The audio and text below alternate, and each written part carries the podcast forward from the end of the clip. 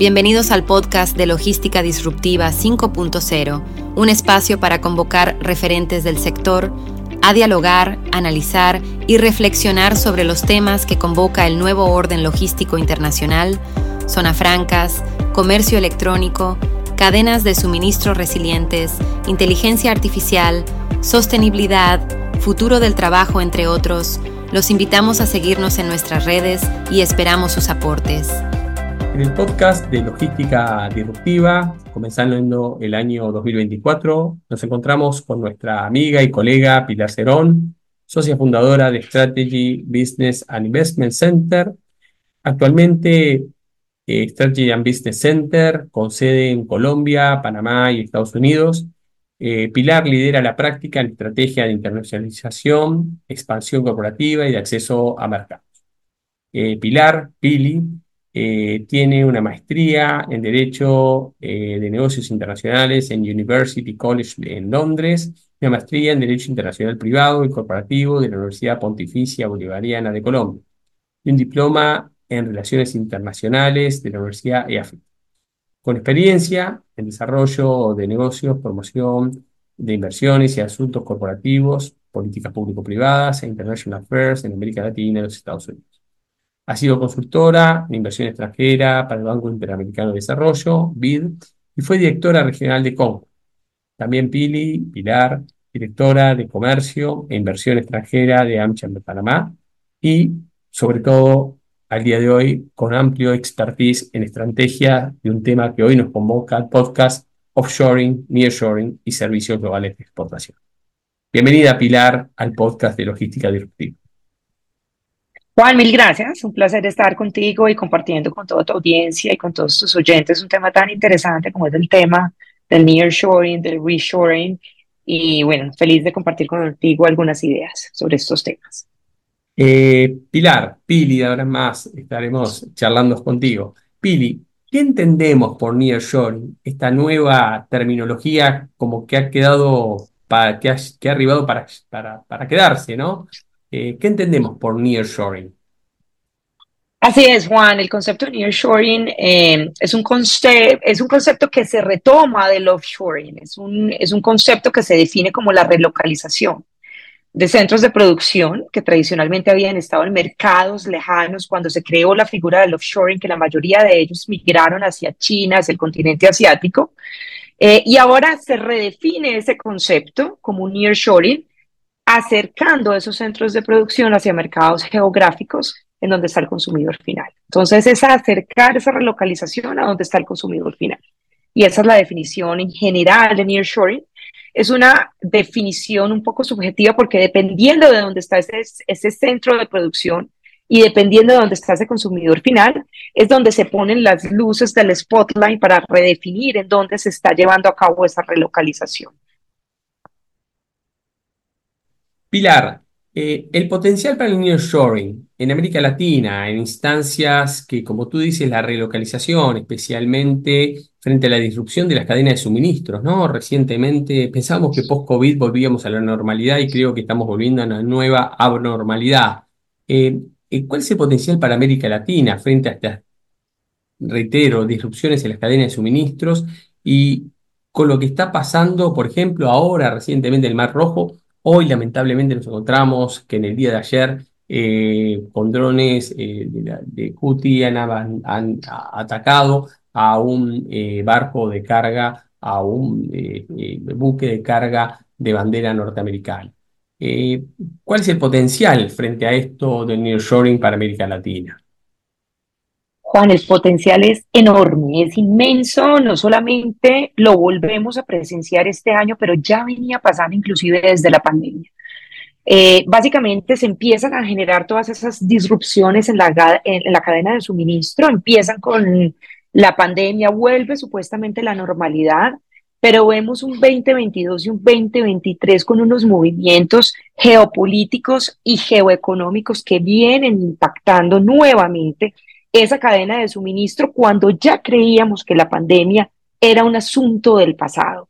Y pensamos que eso ya se había superado, pero ahora nos damos cuenta que el caos y que la disrupción es la nueva normalidad en las cadenas de suministro. ¿Por qué? porque después de esa pues, pandemia empezamos a ver una cantidad de efectos geopolíticos como por ejemplo la guerra comercial entre China y Estados Unidos, después vemos lo que ocurre entre Ucrania y Rusia y después vemos a finales de 2023 todo lo que viene ocurriendo eh, precisamente en esa franja de Gaza entre Israel eh, y Palestina y adicionalmente a eso se le suma ahora el apoyo que este grupo que se hace denominar los hutíes, que es esa milicia yemení, apoyando justamente a esos palestinos, empiezan a atacar buques que creen tener alguna afinidad con Israel y empiezan de alguna manera a hacerlo en contra del comercio internacional, pasando justamente por ese mar rojo que es un, digamos, un punto bien neurálgico del comercio internacional y atacando buques mercantes. Eh, entonces ahí vemos cómo nuevamente todos estos fenómenos geopolíticos empiezan a tener eh, ese impacto y nuevamente empiezan a perjudicar y a, hacer una, a generar unas disrupciones en las cadenas globales de valor. Como todo eso está pasando, de alguna manera, en este espacio geográfico vemos cómo empieza a jugar un rol muy importante todo lo que pasa en, el, en la otra parte del mundo, todo lo que viene pasando en el hemisferio americano. ¿Por qué? Porque obviamente todas esos, esas rutas comerciales marítimas se tienen que nuevamente repintar, se tienen que redibujar y todas estas navieras del comercio internacional pues tienen que generar otros corredores marítimos para poder de alguna manera balancear estas disrupciones que se vienen presentando al otro lado del mundo. Entonces empieza a crearse una eh, reconfiguración de esos corredores marítimos, número uno, pero adicionalmente se empiezan a generar eh, unas oportunidades que ya venían dándose justamente por el tema de la pandemia, por lo que ya veníamos hablando de la guerra comercial entre China y Estados Unidos, por lo que venía pasando a inicios del 2023 con la guerra eh, Rusia y Ucrania, y ahora se terminan de configurar esas oportunidades más claras para el hemisferio americano. Y ahí es donde empieza a crearse esas posibilidades concretas de nearshoring, porque obviamente ya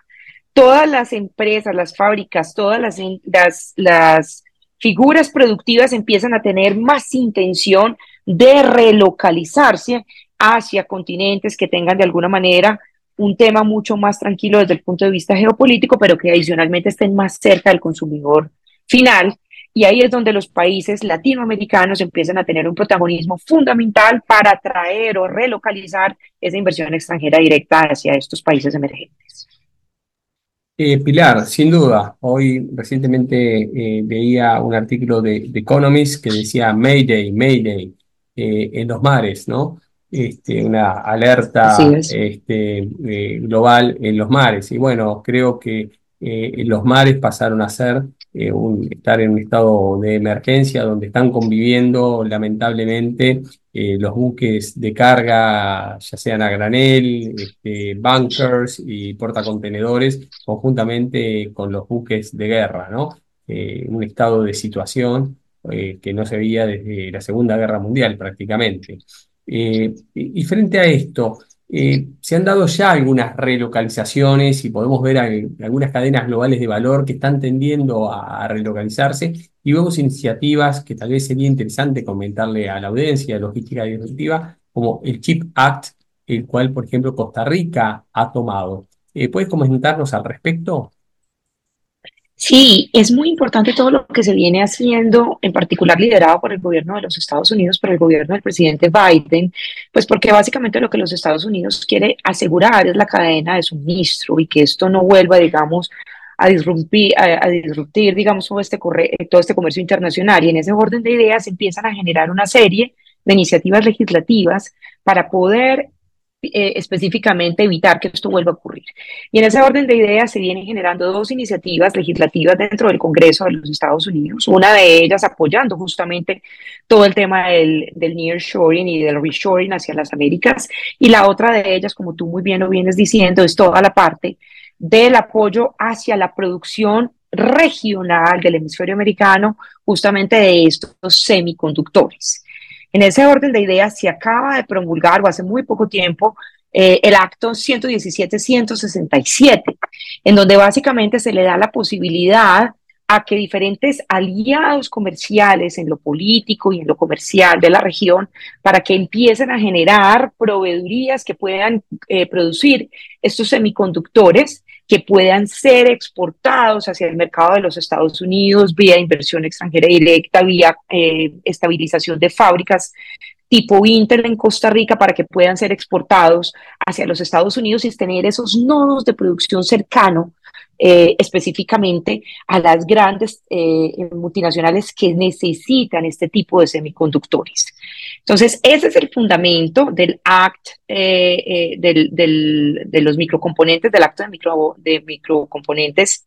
y de, microconductores para que estén más cerca del mercado de los Estados Unidos. Y ya tenemos, digamos, países que han avanzado muchísimo en la implementación de esto, el primero de ellos Costa Rica, en donde también vemos cómo hay un anuncio como respuesta justamente a ese acto legislativo ya de una gran transnacional o de una multinacional como lo es Intel, en donde ha anunciado, digamos, una gran reinversión en Costa Rica justamente tomando ventaja de este acto para que esos microconductores eh, puedan, ser, puedan ser exportados a los Estados Unidos, que es un mercado, desde Costa Rica, que es un mercado muy cercano al consumidor final, ¿no? Entonces, eh, todo esto se empieza a agitar eh, desde el punto de vista legislativo y no solamente países como Costa Rica pueden verse beneficiados, también vemos que hay muchos otros países con la posibilidad o la potestad de beneficiarse de ese acto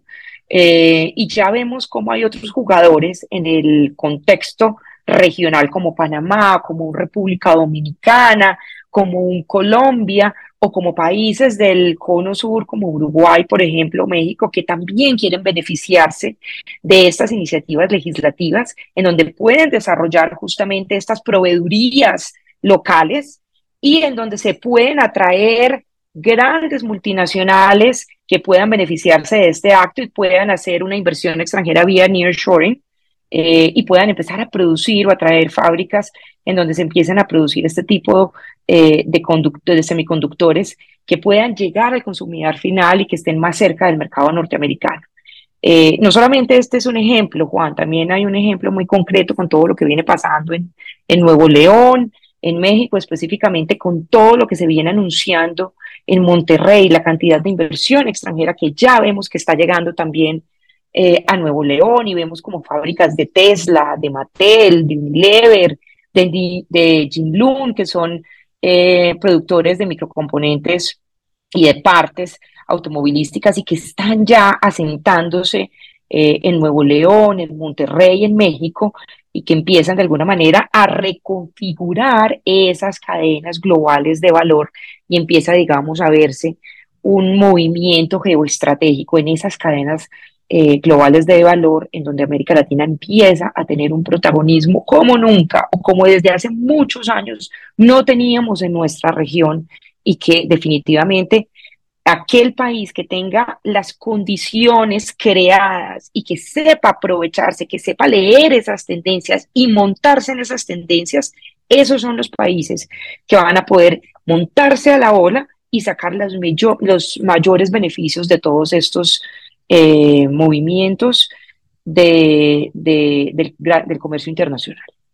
Eh, Pili, eh, cuando hablas de esto, muchas veces hemos dialogado acerca de que en los 80 y 90 hablábamos de ventajas comparativas, tal vez en el 2000 ya los países hablaban de ventajas competitivas y más de una vez hemos dialogado contigo en recientes foros de las ventajas innovativas asociadas a las inversiones con impacto. ¿Qué opinas de las inversiones con impacto? ¿Qué son las inversiones con impacto para que los países presenten hoy su propuesta de valor frente a esta relocalización eh, de inversiones, de las cadenas de suministro, de las cadenas globales de valor, eh, etcétera? Bueno, es un tema que está a la orden del día. Eh, tradicionalmente, los estados, nación, los países, cuando empiezan a montarse en la ola eh, del nuevo regionalismo, impulsar políticas para la atracción de inversión extranjera directa, empezaron a crear una serie de incentivos tradicionales para que esos flujos de inversión llegaran específicamente a esas economías emergentes. Y empezamos a ver, digamos, una competencia a nivel regional en donde el producto ya es inclusive la propia marca país. Son los países los que empiezan a mercadearse. Eh, y empieza a haber, digamos, una serie de competencia para atraer esos flujos de inversión extranjera directa. Y esos incentivos eran unos incentivos que nosotros, los que hemos estado en el mundo de la inversión extranjera directa por muchos años, veíamos como común denominador durante muchos años. Esos incentivos eran, por ejemplo, eh, la firma de tratados bilaterales de inversión dentro de los TLCs, eran también las firmas de ADT, de acuerdos de doble tributación, eh, eran también, digamos, el engranaje de esas zonas francas que tienen un gran protagonismo para la atracción y como anclas para que llegue esa inversión extranjera directa. Entonces empezábamos a ver, eh, vimos como todos esos incentivos tradicionales, en donde esas ventajas comparativas o competitivas jugaban un papel importante. Esas ventajas comparativas, eh, como tradicionalmente se han definido, eran aquellas con las que de se descontaban que tenían los países tradicionalmente. Y esas ventajas comparativas fueron superadas por unas ventajas competitivas, en donde jugaban específicamente esos incentivos, un rol muy importante que venía mencionando con anterioridad. Entonces, digamos, si las ventajas comparativas eran las ventajas dadas para los países, las ventajas competitivas eran unas ventajas que superaban eh, esas ventajas comparativas y que eran creadas, no dadas, sino creadas de manera competitiva por cada uno de los países a través de nuevas legislaciones eh, en donde de alguna manera se tejían esos, eh, esos hilos en materia de incentivos de inversión extranjera tradicionales, que son los que acabo de mencionar. Pero resulta que hoy en día el escenario vuelve y cambia con todas estas tendencias en manera de, tema geopolítico y geoeconómico y empiezan y con un nuevo componente que es toda la parte de la transformación digital, de todo lo que viene pasando con todo el fenómeno de transformación digital que nos está sobrepasando. Y entonces empiezan a hablarse por primera vez ya no de ventajas comparativas que son las dadas, ya no de ventajas competitivas que son las creadas, sino que se empiezan a hablar ahora de ventajas innovativas, en donde se crean justamente que son protagonistas de lo que viene pasando con toda esa transformación eh, digital, con todas estas disrupciones eh, en todo lo que viene a ver con esas tecnologías de la informática, de la información. Y entonces empiezan a hablar de países que empiezan a crear todo un entramado de normatividad que empieza a proteger la propiedad intelectual, que empieza a hablarse de los beneficios a través de la transferencia del know-how empresarial y que empiezan a hablarse de la seguridad, eh, de la ciberseguridad. Entonces, aquellos países que empiezan a crear un entramado normativo y que adicionalmente creen ecosistemas, parques tecnológicos, en donde tengan tres pilares fundamentales, el respeto a la propiedad intelectual, en donde se empieza a, respetar y a prohijar de alguna manera la transferencia del know-how empresarial y que tengan un entorno de, ciberseguridad garantizado, son aquellos países que van a tener esas ventajas innovativas que ahora nos están superando, por supuesto, a las comparativas y que ahora nos están superando a las competitivas y que ahora los inversionistas están buscando estos países que tengan estas ventajas innovativas, en donde digamos el know-how, en donde toda esta transferencia de tecnología, en donde la propiedad intelectual sea protegida, en donde sea un entramado de eh, parques tecnológicos con una ciberseguridad garantizada para esas inversiones que se están haciendo con gran impacto. Eso desde el punto de vista de las nuevas ventajas innovativas, que es lo que ahora están buscando los inversionistas en los ecosistemas de los países para poderse establecer ahí. Pero adicionalmente los inversionistas, y no solamente los inversionistas, sino la otra cara de la moneda, que son los países receptores, están buscando adicionalmente unos inversionistas que estén comprometidos no solamente con el desarrollo de las proveedurías locales, no solamente comprometidos con la transferencia del know-how, sino que adicionalmente estén comprometidos con unas inversiones de impacto, que las mencionabas ahora en tu pregunta. Ahora bien, ¿qué son esas inversiones con impacto? Esas inversiones con impacto son básicamente lo que se han venido denominando o constituyendo como inversiones altamente eficientes con un alto componente en lo social y en lo ambiental. Eso quiere decir que tengan de alguna manera considerados cuáles son sus impactos ambientales, cuáles son sus impactos sociales, es decir, cuál va a ser el spillover, cuál va a ser el derrame que esa inversión va a tener en la comunidad, cuál va a ser el impacto, cuáles son los estándares medioambientales que van a seguir, cuál es el compromiso o cuál es la huella que va a dejar esa inversión en ese ecosistema eh, en donde se está estableciendo o localizando y adicionalmente cuál va a ser el compromiso con la gobernanza, es decir, cuál va a ser la forma en que se va a dirigir la empresa, teniendo una cultura organizacional basada en fuertes, políticas claras contra la corrupción. Ahora vemos cómo se están eh, generando nuevos actos en términos corporativos que garanticen eh, esa transparencia en los actos corporativos y que ya vemos ese acto en los Estados Unidos que ya se está exigiendo para las empresas que puedan de alguna manera hacer negocios dentro de los Estados Unidos y vemos que esto viene teniendo un efecto dominó en donde ya muchas otras jurisdicciones están implementando este tipo de actos en contra de la corrupción y a favor de la,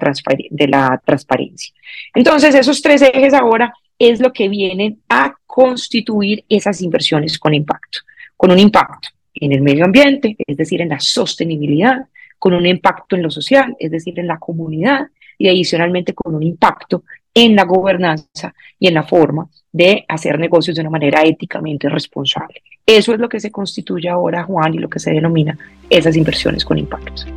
Con esto damos cierre al episodio de hoy en Logística Disruptiva. Esperamos que haya sido de su interés. Les invitamos a acompañarnos en la próxima entrega donde profundizaremos en el tema del nearshoring, un concepto clave en la logística actual. No se lo pierdan, seguimos conectando el mundo logístico con las tendencias más innovadoras. Los esperamos en el próximo episodio de Logística Disruptiva. Hasta la próxima.